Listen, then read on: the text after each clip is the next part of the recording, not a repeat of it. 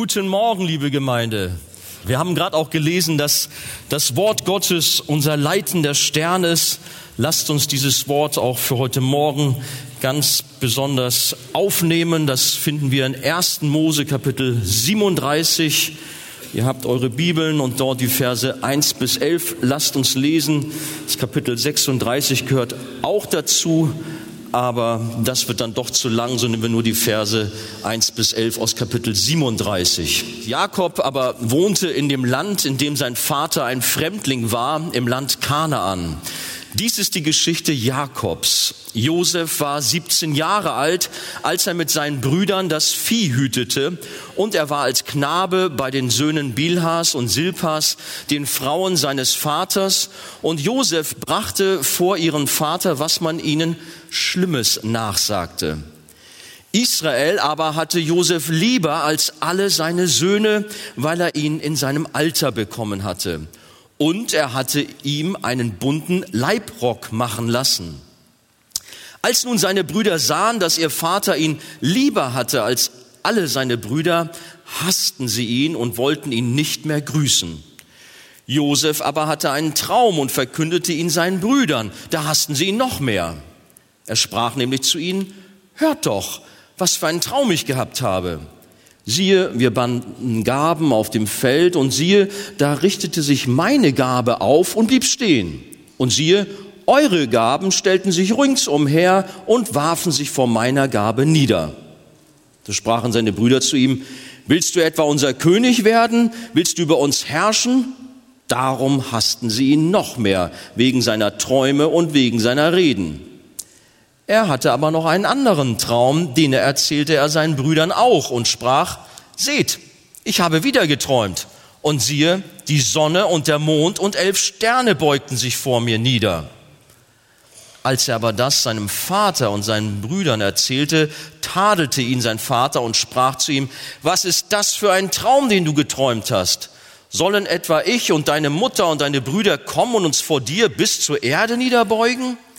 Und seine Brüder waren eifersüchtig auf ihn. Sein Vater aber bewahrte das Wort im Gedächtnis. Bis dahin, wir setzen uns.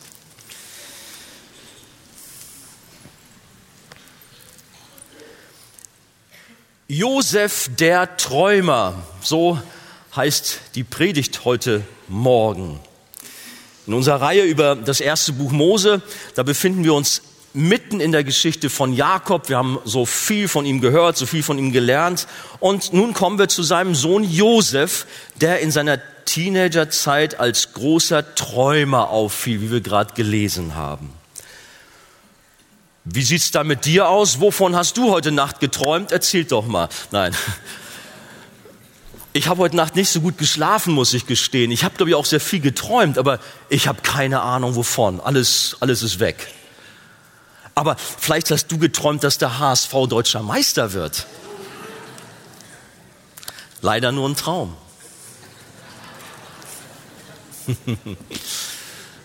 Was ich geträumt habe, na, sag ich nicht. Ihr wisst schon, ne? Mit den FC Bayern und so. Nein. Was lacht ihr? Nein. Man sagt, träume nicht dein Leben, sondern lebe deinen Traum. Und man meint damit, dass man seine Ideen verwirklichen soll. Viele haben es versucht und erlebten eher einen Albtraum dabei, weil alles wie Seifenblasen zerplatzte.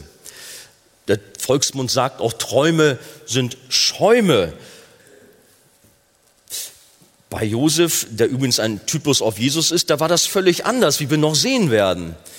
Bei kaum einer Persönlichkeit aus der Bibel wird Gottes souveräne Führung ähm, so deutlich durch die Höhen und Tiefen, die Josef in seinem Leben erlebte. Ich habe ja jetzt schon mehrfach über Josef predigen dürfen, auch äh, bei, was war das, bei der Konferenz Eckstein war das, glaube ich. Da habe ich mich schon manchmal mit ihm auseinandergesetzt. Eine Persönlichkeit, die mich sehr fasziniert. Aber heute muss ich bei den Träumen da so bleiben. Gott schreibt mit Josef mit Josefs Leben Geschichte. Eine traumhafte Karriere könnte man auch sagen. Er war ja so ein kleiner Hirtenjunge Und wo endet das? Das sind dann die Aufgaben meiner Brüder beim Kanzler von, also er wird Kanzler von Ägypten. Das ist natürlich eine ganz schöne Strecke, die er da durchmacht. Doch zunächst nochmal, was war eigentlich mit Jakobs Zwillingsbruder Esau los? Was meint ihr? Gehört nämlich auch zu unserem Predigtabschnitt. Das ist das Kapitel 36. So aus Zeitgründen habe ich es jetzt nicht so ganz mit uns gelesen oder gar nicht mit uns gelesen. Das könnt ihr mal in Ruhe machen. Ähm, da sind nämlich ganz viele Namen in der Geschichte drin, so wer von ihm, wen abstammt und so wie seine Frauen heißen. Ich meine, die ihr noch Namen für eure Kinder sucht, da könnt ihr mal genau gucken. Da ist zum Beispiel so ein schöner Name Oholibama hat mich so ein bisschen an so eine berühmte politische Persönlichkeit aus den Vereinigten Staaten erinnert, Oholibama, so ähnlich. Oder auch an eine Person, die nicht so ganz so nett war, aber na gut. Oholibama, man könnte sie dann Holi nennen, die Frau. Das ist schon etwas schöner. Also, das erste, der erste Punkt, wir haben ja Josef der Träumer. Mein erster Punkt heißt, Josefs Verwandte werden zum Albtraum Israels um die Träume so ein bisschen drin zu haben. Und das war wirklich so. Die Verwandtschaft von Josefs, also die Nachkommen von Esau, sind wirklich ein Albtraum für Israel geworden.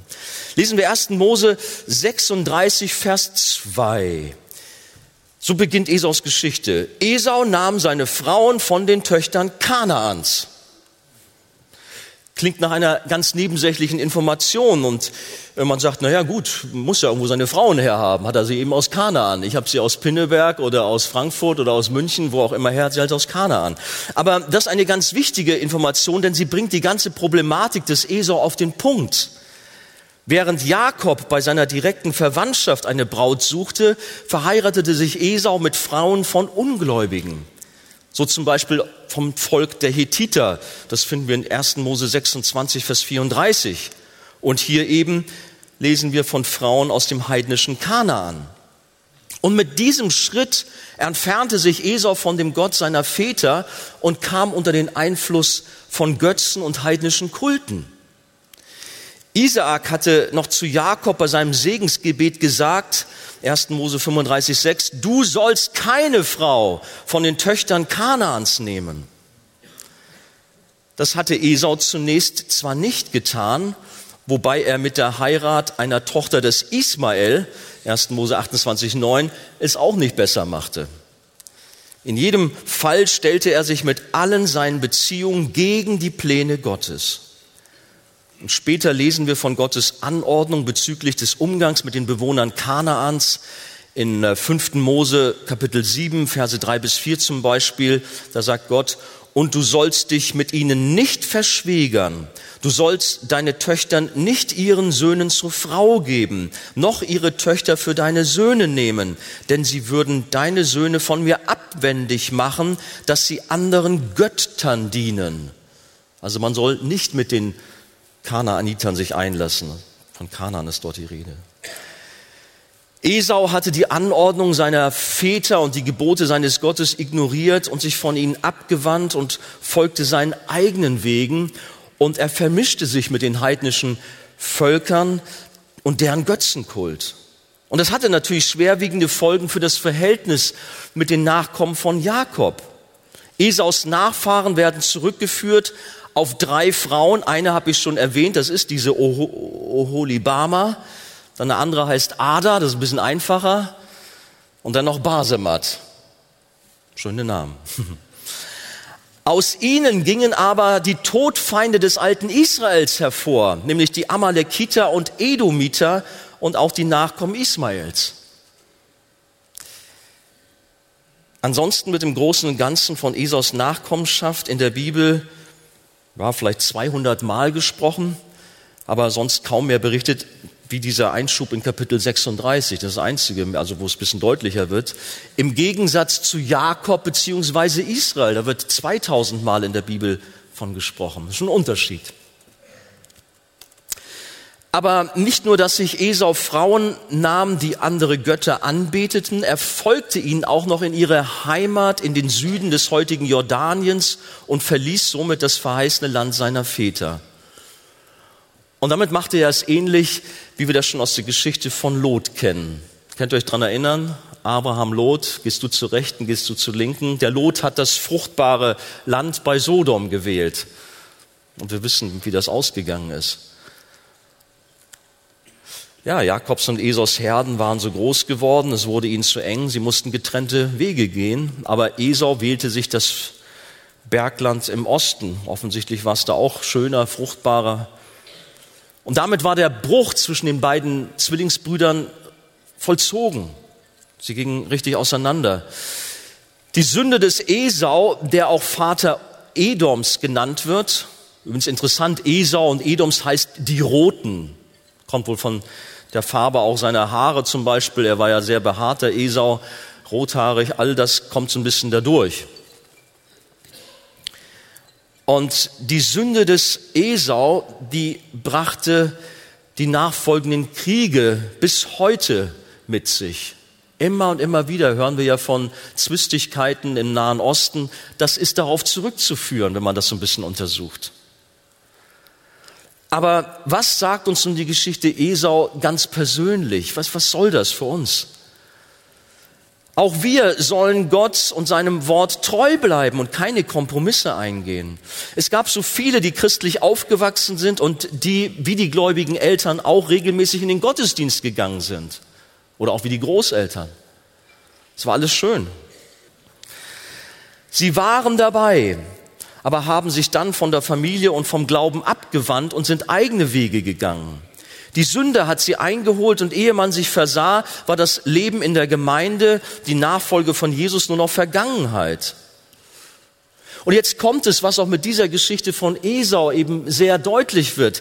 Sehr, sehr oft hat es auch mit der Wahl des Partners oder der Partnerin zu tun. Kommt immer wieder vor. Das ist etwas ganz Entscheidendes, wie uns die Geschichte hier zeigt.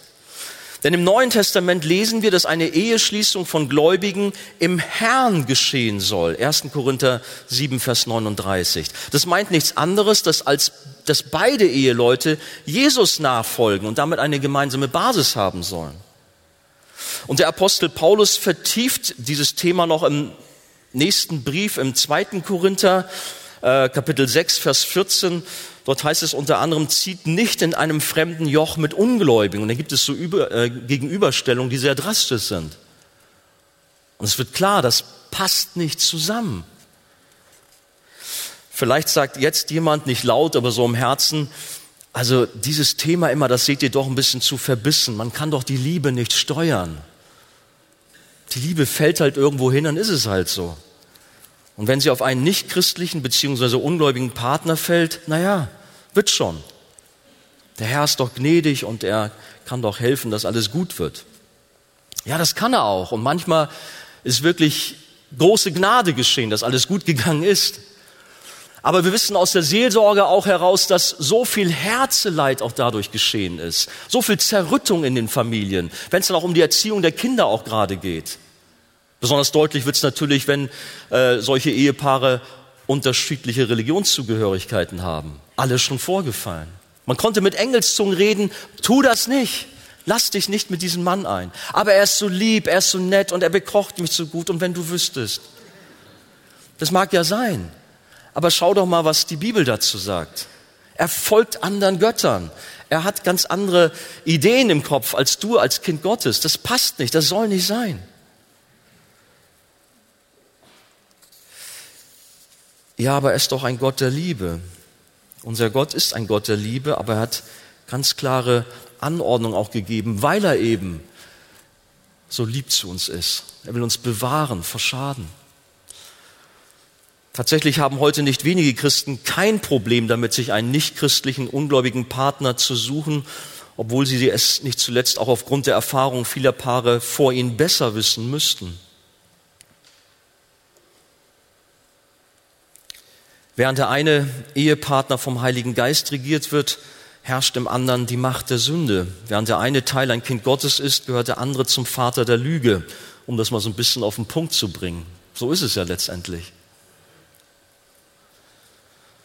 Christen sollen als Tempel Gottes sich nicht der Welt gleichstellen, sondern sollen sich absondern und heilig leben. Die Bibel sagt, habt nicht lieb die Welt noch was in der Welt ist. Wenn jemand die Welt lieb hat, so ist die Liebe des Vaters nicht in ihm. 1. Johannes 2,15.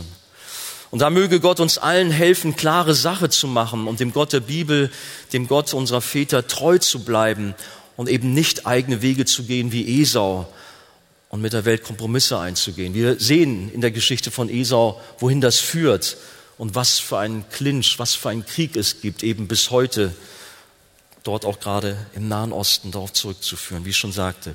Kommen wir zu meinem zweiten Punkt, der lautet, Josef ist Jakobs Traumsohn haben wieder den Traum. Aber das sorgt in der Familie für Streitigkeiten. Gehen wir wieder ins Kapitel 37 zurück zur Geschichte Jakobs und seiner Nachkommen. Und hier wird uns als erstes Josef, Jakobs Traumsohn, Jakobs Lieblingssohn vorgestellt. Wir haben es gelesen. Unser Text sagt, Josef war 17 Jahre alt, als er mit seinen Brüdern das Vieh hütete. Und er war als Knabe bei den Söhnen Bilhas und Silpas, den Frauen seines Vaters.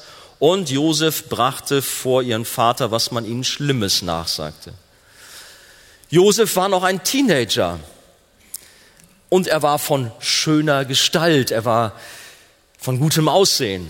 Das lesen wir jetzt nicht in Kapitel 37, aber es kommt später in Kapitel 39, Vers 6 mit der Geschichte mit der Frau von Potiphar.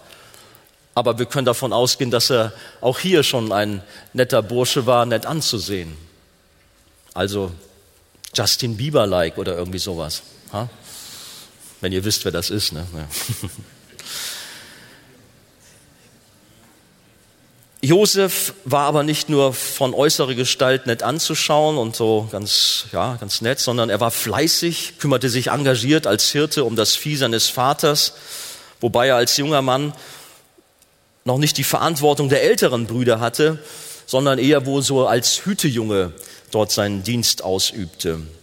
Aber trotz seines jungen Alters war er geistig schon sehr weit und tat sich damit hervor, dass er alles ganz genau beobachtete und perfekt analysierte, was dort vorging, und es entging ihm nichts. Nicht, dass er bewusst so spioniert hatte, das glaube ich nicht, sondern einfach eine Verantwortung war da. Er wollte, dass es dem Unternehmen gut ging, dass es der Familie gut ging. Er stach also nicht nur äußerlich hervor, sondern war auch ein cleverer, umsichtiger Bursche und er war voller Respekt und Gehorsam gegenüber seinem Vater, muss man sagen. Es war ja auch so eine Art Patchwork-Familie von Jakob, die war sehr groß, hatte viele Facetten und es gab immer wieder sensible Berührungspunkte unserem Text kann man entnehmen, dass Josef offensichtlich nach dem Tod von Rahel, seiner Mutter, nicht bei Lea, sondern zusammen mit den Kindern von Bilha und Silpa, den Mägden von Rahel und Lea, aufwuchs. Deren Kinder waren Dan und Naphtali und Gad und Assa. Möglicherweise war die Rivalität zu Lea dann doch noch zu groß, äh, so dass da keine näheren Berührungspunkte so waren. Aber gut, wollen nicht zu viel spekulieren. Josef war jedenfalls der Sohn, der dem Jakob noch im Alter geschenkt wurde. Und wie das dann oft so ist, so diese Nesthäkchen sind dann besondere Lieblinge. Die werden vielleicht äh, besonders gehegt und gepflegt, während die Älteren, die haben da erstmal eine Schwierigkeit gehabt, sich durchzuboxen, die älteren Kinder. Da war zwar auch noch der Benjamin, doch der war noch zu klein. Also kam es nicht von ungefähr, dass hier eine besondere Beziehung von Jakob zu dem Josef entstand. Josef, der hatte nicht nur seine kleine Herde, sondern wie ich schon sagte, hatte das ganze väterliche Unternehmen und die Familie im Blick und trug dem Vater die Missstände immer wieder zu. Ich glaube nicht, dass er in dem Sinne ein Petzer war, um sich bei seinem Vater einzuschmeicheln und seine Brüder, die ja irgendwo Rivalen war, könnte man meinen, so auszustechen und sie mit den Ellenbogen wegzudrücken, sondern es ging dort wirklich um böse, um schlimme Dinge, die er mit ansehen musste, die er mitbekam und die sein Herz beschwerten. Und die er eben nicht unter dem Teppich kehren konnte, wollte, sondern ich sagte gerade schon, er hatte Respekt vor seinem Vater und war so gehorsam gegenüber seinem Vater und er musste das ihm weitersagen. So würde ich das verstehen. Und insofern war er ein vorbildlicher Sohn mit großer Integrität und Weisheit trotz seiner jungen Jahre. Und ich denke schon, dass auch dieses Verhalten ganz sicher Eindruck auf Jakob machte und er ihn deshalb immer mehr einbezog und ein enges Vertrauensverhältnis zu ihm aufbaute. Wir haben gelesen, Israel aber hatte Josef lieber als alle seine Söhne, weil er ihn in seinem Alter bekommen hatte. Gut, da haben wir diesen Aspekt. Aber was macht er dann, um seine Wertschätzung, sein Liebling auch auszudrücken? Vers 3, und er hatte ihn einen bunten Leibrock machen lassen. Als besonderes Zeichen der Liebe bekam Josef ein langes, Tunika-artiges oder so eine Robe äh, in vielen Farben geschenkt, vielleicht auch mit besonderen Stickereien, jedenfalls ein sehr, sehr schönes, besonderes Gewand. Heute würde man vielleicht irgendwelche Designerklamotten darin sehen, die unwahrscheinlich viel Geld kosten. Aber Jakob hat sich das was kosten lassen für seinen Lieblingssohn. Nur das war ein großer Kontrast und ein Affront gegen die übrigen Brüder mit ihren einfachen, groben Hirtentrachten. Wenn man sich das vorstellt, da kommt der Josef einher mit seinen bunten Klamotten, richtig designermäßig aufgestellt und die dann da ihren Arbeitskittel. Da war ein Riesenkontrast, ja. Oder so ein, wie heißt das, Briloni-Anzug? Bin ich ja richtig? Ja, jeweils so ein, so ein ganz schicker Anzug, Josef, ne, so. Und sie da so ganz einfach im Blaumann. Nichts gegen Blaumänner, aber irgendwie um den Kontrast deutlich zu machen. Und damit setzte Jakob ein starkes Signal, denn diese bunte, reich bestickte Tunika war auch ein unübersehbares Statussymbol. In 2. Samuel 13, Vers 18 kommt so ein bisschen durch, dass so etwas auch königliche Kleider waren. Und es zeigte natürlich, dass Josef einmal der Chef des Unternehmens werden sollte. Das steckte da nämlich dahinter. Ein ganz besonderes Statussymbol. Okay, das war natürlich ein Problem. Normalerweise wurde diese besondere Ehre nur den Erstgeborenen zuteil. Wer war das? Das war Ruben. Aber Ruben, gut, der war nun nicht jetzt hier der Sohn des Alters. Da äh, war schon mal schwierig. Und der hat sich auch so ein bisschen daneben benommen. Der ist in Ehebruch mit der Nebenfrau Bilha gefallen. Wusstet ihr das? 1. Mose 35, Vers 22. Da hat er sich also auch so disqualifiziert, dass er sich mit einer Frau seines Vaters da eingelassen hatte. Und so kam es, wie es kommen musste. Vers 4 in Kapitel 37. Als nun seine Brüder sahen, dass ihr Vater ihn, nämlich den Josef, lieber hatte als alle seine Brüder, da hassten sie ihn und wollten ihn nicht mehr grüßen.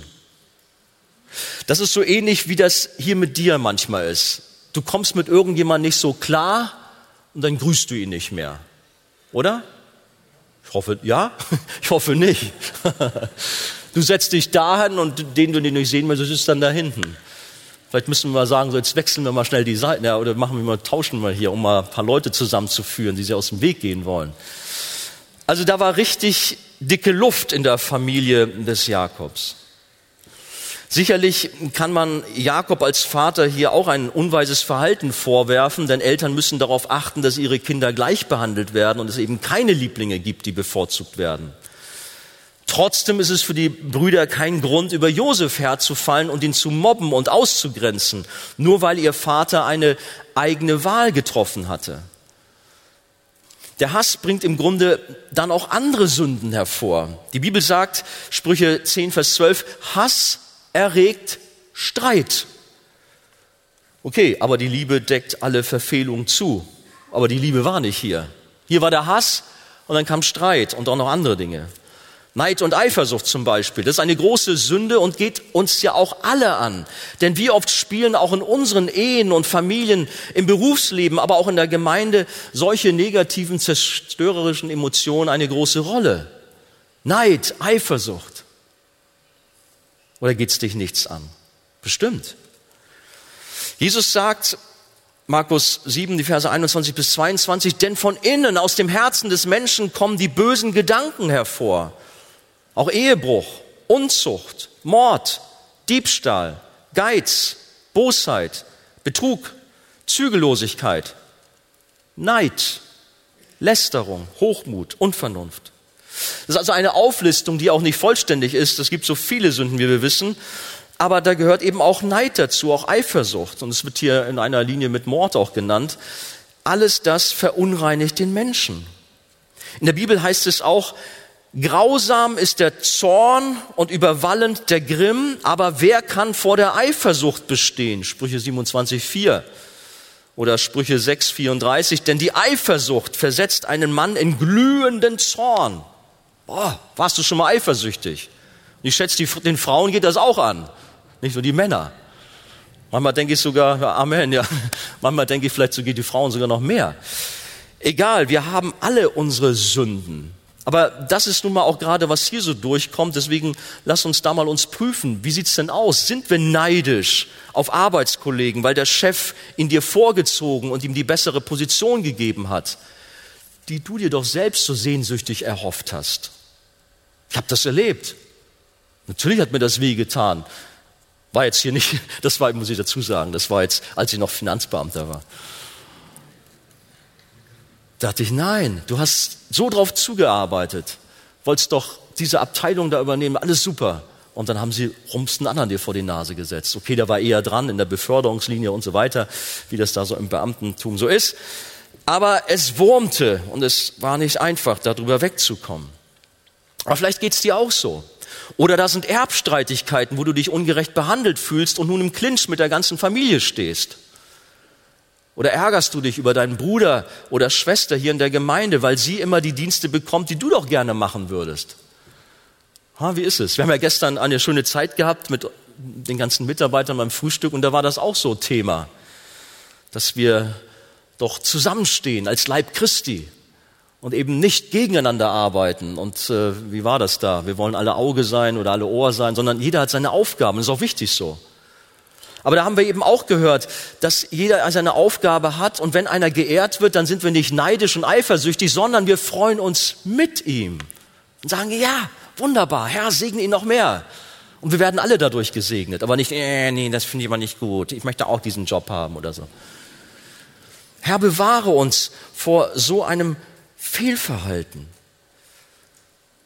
Wir dürfen zur Ruhe kommen und dürfen uns entspannt in die Arme Gottes fallen lassen, denn über allem steht doch der perfekte Plan und die Vorsehung Gottes. Unser Gott hat alles im Griff und er macht keine Fehler. Und bedenke doch, dass alle Dinge dir zum Besten dienen müssen. Da darfst du wirklich zur Ruhe kommen. Es gilt für dein Leben und es galt auch für Josefs Leben, der war trotz seiner Jugend zu höheren berufen. Auch wenn es hier jetzt in der Familie zu großen Spannungen kam, die ja erst der Anfang von vielen weiteren Herausforderungen in seinem Leben sind, waren dies nur die Geburtswehen für den Segen, welches die spätere Position des Josef als Kanzler Ägyptens seiner ganzen Familie bescheren würde. Gott hatte etwas vor. Die Souveränität Gottes auf der einen Seite und die menschliche Verantwortung auf der anderen Seite sind eine deutlich sichtbare Realität im Leben des Josef. Gottes Erwählung als ein außergewöhnliches Werkzeug, machten ihn aber nicht träge oder gleichgültig oder passiv. Nein, Josef ist treu und fleißig in der Durchführung seiner Aufgaben im Elternhaus, auch weil er weiß oder eine Ahnung hat, was Gott mit ihm in Zukunft vorhat. Wir sehen nicht bei ihm, ha, guck mal, ich bin was Besseres als ihr oder so. Gut, ich habe von Auslegern gelesen, die das so versucht haben, daraus zu lesen, aber ich glaube das nicht. Denn er war schon von Anfang an von Gott gepackt und wusste auch etwas davon. Die Lehre von der Erwählung lässt ihn nicht in Lethargie verfallen, sondern motiviert ihn vielmehr zu außerordentlichen Anstrengungen. Und das ist ja so ein Thema, das gilt auch für uns, die wir von, von Gott vor Grundlegung der Welt aus Gnade zu seinem geliebten Kind auserwählt worden sind ein unwahrscheinliches Geschenk. Wir haben so oft darüber gesprochen und Predigten gehört. Was für ein Vorrecht für uns als Kinder Gottes. Ein Geschenk. Wir dürfen ganz sicher sein, dass unser Herr uns auch ans Ziel bringt. Wir haben so viele Bibelstellen, ich habe sie hier reingeschrieben ins Konzept. Gott hat uns etwas viel Größeres sogar noch verheißen, als nur Kanzler zu werden. Wir werden als seine geliebten Kinder einmal regieren in der Herrlichkeit. Wir sind Prinzen und Prinzessinnen des größten Königs. Welch eine Zukunft. Sagen wir dann, okay, wenn ich erwählt bin und Heilsgewissheit habe, dann kann ich ja drauf lossündigen, dann ist ja alles Paletti? Oder wie gehen wir damit um? Das sind immer so die Vorhaltungen, die dann kommen. Ja, wenn wir an diese Lehre glauben, okay, dann kann ich ja machen, was ich will. Aber so sind nicht Kinder Gottes drauf, überhaupt nicht, sondern sie sind fleißig, jetzt erst recht. Wenn ich weiß, dass ich von ihm erwählt bin, wenn ich weiß, er hat mir all das gegeben, dann lasse ich es nicht schleifen, sondern gebe alles aus Dankbarkeit für meinen Herrn. Aber wir dürfen in ihm zur Ruhe kommen und ihm für unser Leben auf Erden, aber auch für die Ewigkeit vertrauen. Seine Verheißungen, die werden in jedem Fall eingelöst. Und damit kommen wir zum dritten Punkt. Josefs Träume sind Gottes Verheißungen. Es sind nicht irgendwelche leeren Träume, die Schäume sind, sondern sie haben eine tiefe Bedeutung. Sie kommen von Gott. Aber schauen wir mal der Reihe nach. Nicht nur, dass Josef schon durch seine Bevorzugung und durch sein Petzen für reichlich Unmut unter seinen Brüdern sorgte, sodass sie ihn hassten. Es kam ja immer schlimmer, wie wir gelesen haben, sodass das Fass übergelaufen ist. Josef war ein Träumer. Ein großer Träumer. Das meint jetzt nicht, dass er so verträumt durch die Gegend lief und so ganz verrückte, fixe Ideen im Kopf hatte oder anstelle zu arbeiten, lag er da auf der Weide zwischen den Schafen und guckte den Wolken am Himmel zu. Das war er nicht. Nein, er war fleißig, haben wir schon gesagt. Die Bibel sagt, wollen den Text nochmal auf uns wirken lassen, ab Vers 5, Josef aber hatte einen Traum und verkündete ihn seinen Brüdern. Da hassten sie ihn noch mehr. Er sprach nämlich zu ihnen, hört doch, was für einen Traum ich gehabt habe. Siehe, wir banden Gaben auf dem Feld und siehe, da richtete sich meine Gabe auf und blieb stehen und siehe, eure Gaben stellten sich ringsumher und warfen sich vor meiner Gabe nieder. Da sprachen seine Brüder zu ihm, willst du etwa unser König werden? Willst du über uns herrschen? Darum hassten sie ihn noch mehr wegen seiner Träume und wegen seiner Reden.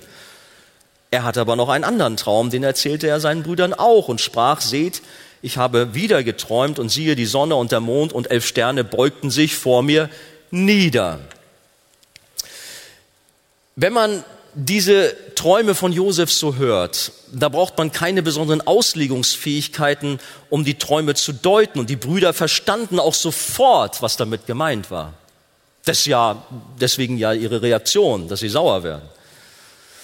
Nur das muss dem Josef ja auch klar gewesen sein. Warum erzählt man denn sowas? Ist doch klar, dass bei der ganzen aufgeheizten Stimmung die Brüder ihm nicht um den Hals fallen und sich dafür bedanken, sondern sauer werden, stinksauer werden. Mann, Josef. Man kann sich ja viel zusammenträumen und fantasieren. Und deshalb ist es besser, wenn man mit seinen Träumen entsprechend zurückhaltend umgeht. Mann, Josef, du hast doch bisher so viel Reife gezeigt. Warum hast du die Träume nicht für dich behalten? Warum provozierst du damit deine ganze Familie?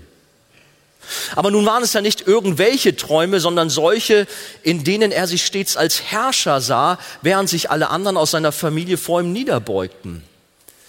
Und ich bin ganz sicher, dass diese Träume Josef bis ins Mark getroffen und sehr aufgewühlt haben. Du kennst sowas auch, bestimmte Träume. Das ist eben nicht so, wie ich gerade von mir sagte, ich habe bestimmt heute viel geträumt, du weißt es nicht mehr. Du wachst auf und du bist noch ganz erfüllt davon, dass, boah, das nimmt dich mit, was du da geträumt hast. Und diese Träume, die haben Josef so richtig getroffen. Aber warum sagt er das? Wollte sich Josef damit wichtig machen? War er hochmütig? Und das glaube ich nicht. Nein. Ich glaube, dass er spürte, dass hier mit ihm etwas Außergewöhnliches passierte, dass Gott selbst sich ihm offenbarte und zu ihm sprach. Und diese Erkenntnis, die ließ ihn so aufgeregt sein, sodass er damit schließlich rausplatzte, weil er schlichtweg das nicht mal für sich selbst behalten konnte. Und ich glaube, das haben wir auch alle schon erlebt. Da hat uns etwas so stark beschäftigt. Wir waren so aufgeregt, das hat uns so in freudige Stimmung versetzt. Und dann konnten wir es nicht für uns behalten und wir haben es einfach rausgehauen. Obwohl es vielleicht auch weiser gewesen wäre, das erstmal für ein Selbst behalten zu sollen, damit warten zu sollen. Träume übten zu allen Zeiten eine geheimnisvolle Anziehungskraft aus. Und das habe ich auch immer wieder erlebt, dass man untereinander gerne seine Träume auch erzählt, weil man vielleicht auch meint, da, da ist eine bestimmte Bedeutung dahinter. Dass man am Morgen doch sehr viel noch davon weiß und dass man es dann weitererzählt, auch wenn es vielleicht dann doch der größte Kauderwelsch ist. Ich habe schon manches Mal großen Blödsinn geträumt, aber auch sehr oft, und da bin ich Gott dankbar, dass ich kaum Albträume habe, sondern dass ich sehr viel Segen in meinen Träumen erlebe. Ja, oh, dass alles immer glatt läuft und dass der Herr viel Gnade schenkt und dass sich Menschen bekehren und das, ihr glaubt ja gar nicht, ja, freue ich mich drüber. Doch, gönnt mir das mal. ja, deswegen seid das nicht. Aber ich weiß, dass auch manche von Träumen auch geplagt werden. Und wir haben auch schon gebetet manchmal, dass der Herr auch Gnade schenken möge, dass auch Albträume und dergleichen weichen mögen. Aber wie gesagt, bei mir ist es oft anders gewesen. Ich dachte, oh, du bist ja hier der Supermann. Aber es waren ja dann doch nur Träume, war ja nichts dahinter. Nicht so wie bei Josef. Wie ist denn das? Redet Gott auch heute noch durch Träume zu uns? Kann er das machen? Ich sage ja. Wer ist dafür? Nein, wir glauben das, das stimmt. Träume sind nicht nur Schäume, wie der Volksmund sagt. Nein, Gott redet in der Tat durch Träume zu uns, um seinen Willen kundzutun, um uns zu trösten, um Wegweisung zu geben, um auf die Zukunft vorzubereiten, um zu warnen, zu ermahnen, zu erbauen. 1. Korinther 14.3 finden wir da auch ein bisschen etwas in der Richtung. Gott gewährte Josef in den beiden Träumen einen Blick in die Zukunft, um damit von Anfang an klarzustellen, dass er selbst für Josef den Weg geebnet hat und der nicht aufgrund seiner eigenen Leistung, sondern aufgrund der Vorsehung Gottes zum Kanzler Ägyptens wurde. Das könnte er ja sagen, hey, was bin ich doch für ein cleveres Bürschchen, wie ich mich hochgearbeitet habe und nun bin ich der Kanzler von Ägypten. Nein, der wusste sehr früh, dass es mit ihm in dem Sinne nichts zu tun hat, sondern dass von hoher Hand alles gesteuert und gelenkt wurde, weil Gott es wollte, dass er in dieser einflussreichen Position sein sollte. Wir hatten ja schon die Geschichte von Jakob, der am Traum eine Leiter zum Himmel sah und in Josefs Leben kamen Träume ja noch häufiger vor. Wir werden das auch noch weiter in der Geschichte in den nächsten Wochen auch betrachten. Gott kündigt sein Reden durch Träume auch ganz explizit an in 4. Mose 12,6, da heißt es, wenn jemand unter euch ein Prophet des Herrn ist, dem will ich mich in einem Gesicht offenbaren. Oder ich will in einem Traum zu ihm reden. Da haben wir das. Gott redet durch Träume. Oder da gibt's die Geschichte von König Salomo, der liebte seinen Gott so sehr und opferte ihm. Und dann lesen wir in 1. Könige 3,5, in Gibeon erschien der Herr dem Salomo bei Nacht im Traum. Und Gott sprach, bitte, was ich dir geben soll. So einen Traum möchtest auch gern haben, oder? Vielleicht nächste Nacht. Bitte, was ich dir geben soll. Und in Daniel äh, Kapitel 2 bis 4 lesen wir vom damaligen Weltherrscher Nebukadnezar, dem Gott im Traum auch einen Blick in die Zukunft gestattet. Aber auch im Neuen Testament finden wir Reden Gottes durch Träume, zum Beispiel rund um die Weihnachtsgeschichte bei dem anderen Josef, der sollte Maria nicht verlassen, als sie schwanger war. Er sollte bei ihr bleiben. Er sollte nach Ägypten fliehen. All das waren Dinge, die ihm im Traum offenbart worden sind. Und er sollte später aus Ägypten wieder zurückkommen, auch im Traum empfangen. Oder die Weisen aus dem Morgenland, sie wurden gewarnt vor dem König Herodes und sollten auf einen anderen Weg in ihr Land zurückgehen. Oder auch kurz vor der Kreuzigung lesen wir von einem Traum, den die Frau von Pilatus hatte. Sie sagte zu ihrem Mann Pilatus, habe du nichts zu schaffen mit diesem Gerechten. Sie meinte Jesus, denn ich habe heute im Traum seinetwegen viel gelitten. Matthäus 27, Vers 19. Oder nochmal zurück ins Alte Testament, Joel Kapitel 3, Verse 1 bis 2. Und nach diesem wird es geschehen, dass ich meinen Geist ausgieße über alles Fleisch und eure Söhne und Töchter werden Weissagen. Eure Ältesten werden Träume haben. Eure jungen Männer werden Gesichter sehen und auch über die Knechte, über die Mägde will ich in jenen Tagen meinen Geist ausgießen. Gott tut es. Er gießt seinen Geist aus, preist dem Herrn und er tut es auch unter uns in mächtiger Weise immer wieder und offenbart sich durch verschiedene Gaben, auch durch Träume. Ich habe in der Washington Post vom 01.01.2005 eine interessante Geschichte gefunden. Da sind aramäische Christen aus Israel ausgewandert, Hannah und Yuval Scholes, nach Indien. Lange zurück, vor ungefähr 20 Jahren war das, also zu dem Zeitpunkt. Und sie haben dort ein Haus gebaut und da hatte die Frau einen schrecklichen Traum von einer gewaltigen Flutkatastrophe. Die es aber in der Region eigentlich überhaupt nie gab. Da plätscherten die Wellen mal so an den Strand, aber passierte nie etwas. Aber sie war so gefesselt von diesem Traum, der war so real für sie, hat sie so gepackt. Und sie lag ihren Mann so in den Ohren, die ganzen Familie. So haben die das Haus letztlich auf fünf Meter hohe Säulen gebaut. Vielleicht haben die Nachbarn alle gesagt, wie sind die denn drauf? Was soll das denn? Da haben sie Garage unten drunter oder was? Aber wir wissen, am 26. Dezember 2004 kam dieser schreckliche Tsunami und alle Häuser wurden weggerissen und nur dieses Haus blieb stehen. Gott hatte sie bewahrt. Wird da auch so in den Medien entsprechend aufgearbeitet. Die Zeit läuft. Aber komm, ich erzähle auch mal eine Sache von mir. Als ich Mitte 20 war und eine Wohnung suchte, da hatte ich auch so ein Erlebnis. Das war interessant. Ich hatte einen Traum von einer Wohnung in einer Waldstraße in Norderstedt. War noch nie zuvor da gewesen, kannte das nicht. Die gibt es, die Straße, jetzt weiß ich das. Ich habe dann damals als, war noch Beamter, habe das dann in die Zeitung annonciert, junger Beamter sucht eine Wohnung. Mal gucken, was passiert.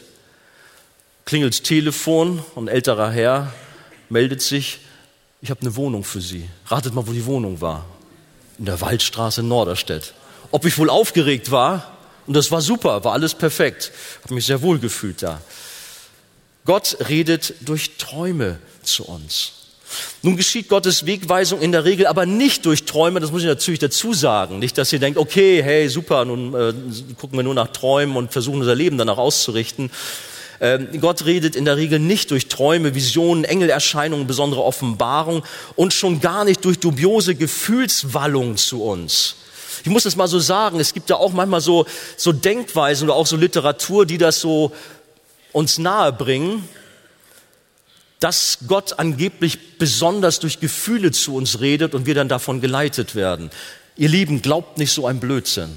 Stellt euch auf die Bibel. Da seid ihr besser mit beraten. Wir sollen unseren Verstand einschalten und ganz nüchtern die Kosten für unsere Projekte überschlagen und auch ganz sachlich Entscheidungen treffen.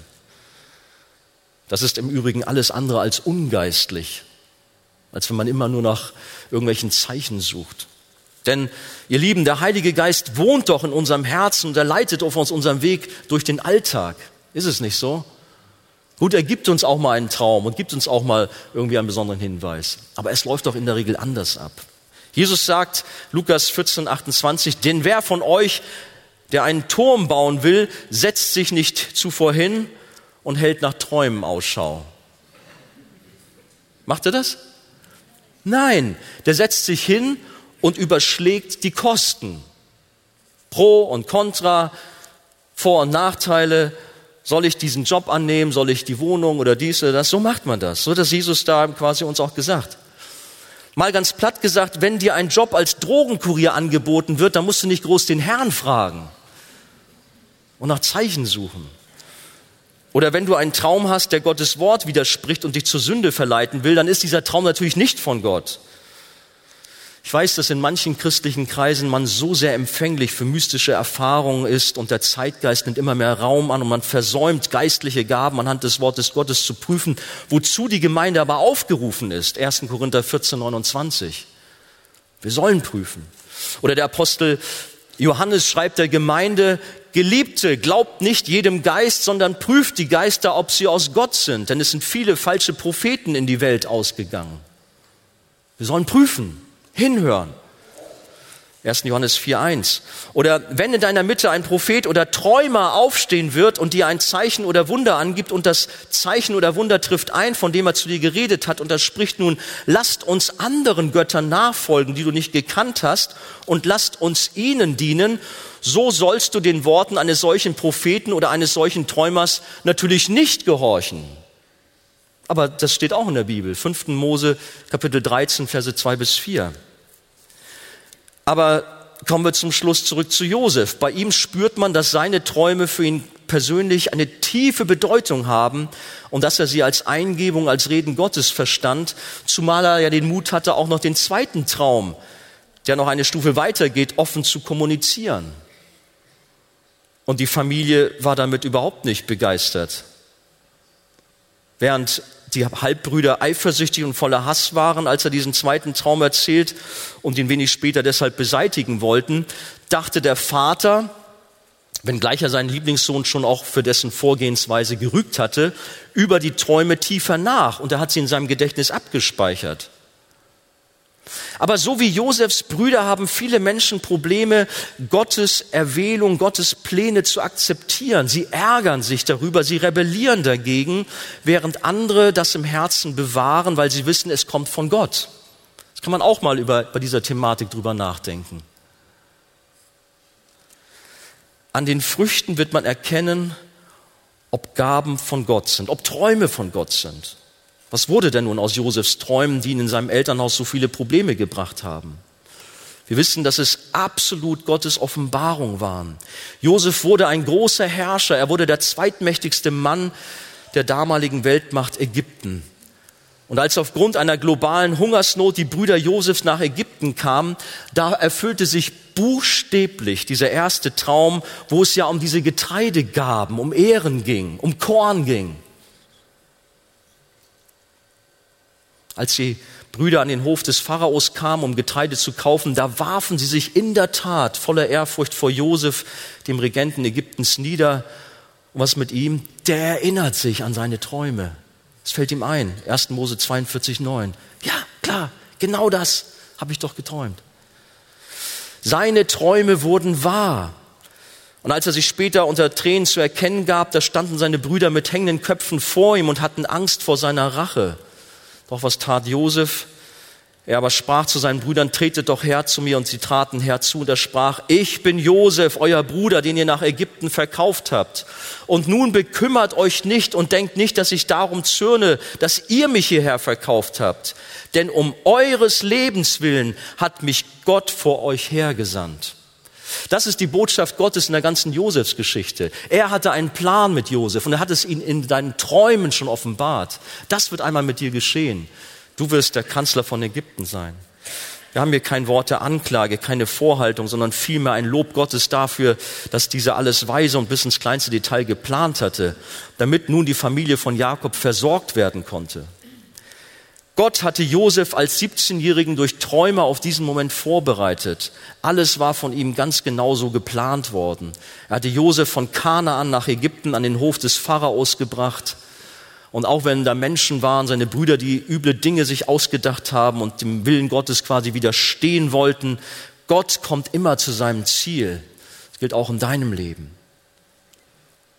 Und so wie Josef seine Familie gerettet hat, so ist auch unser Herr Jesus unser Retter. Ich sagte ganz kurz am Anfang, die Geschichte von Josef ist ein Typus auf Jesus.